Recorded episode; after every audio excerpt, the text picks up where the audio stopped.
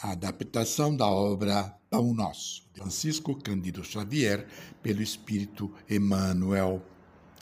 E se ninguém vos receber, nem escutar as vossas palavras, saindo daquela casa ou cidade, sacudi o pó de vossos pés. Mateus 10, 14.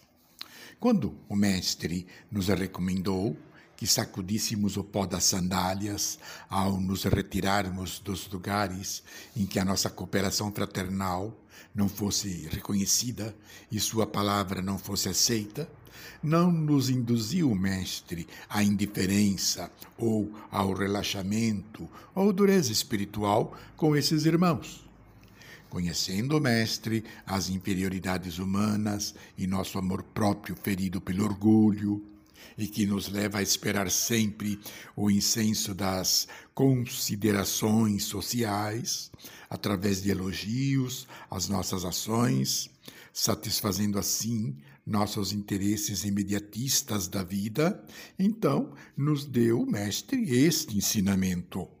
Sacudir o pó dos pés é não conservar a qualquer mágoa ou ressentimento no nosso íntimo, por causa da ignorância e perversidade alheia.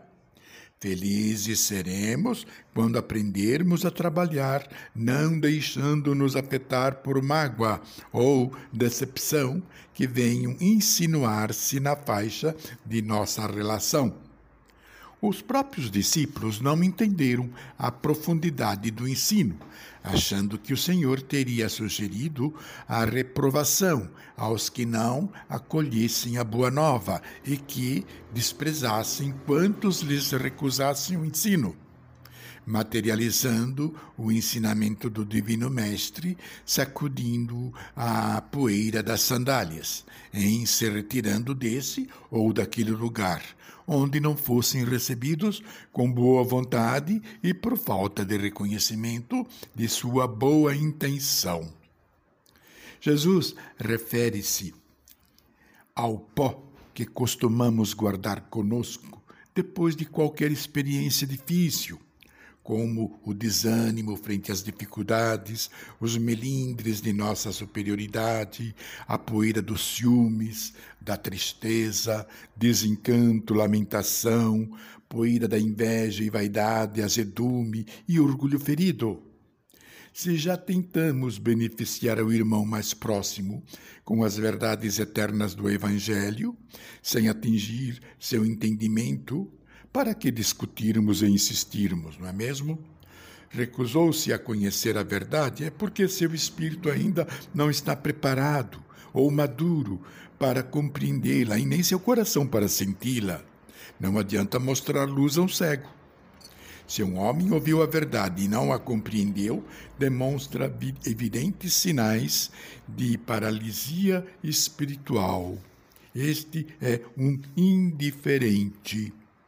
Quando entrardes em alguma casa, saudai-a, no sentido de felicitar, ver o lado bom, respeitar as pessoas.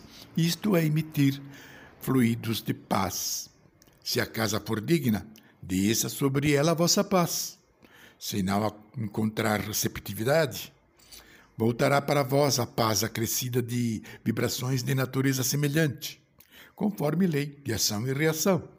Se desejarmos o bem, receberemos o bem. Se o mal, receberemos o mal. Há muito o que fazer na edificação espiritual do mundo e de nós mesmos. Sacudimos, pois, as más impressões e continuemos marchando com alegria.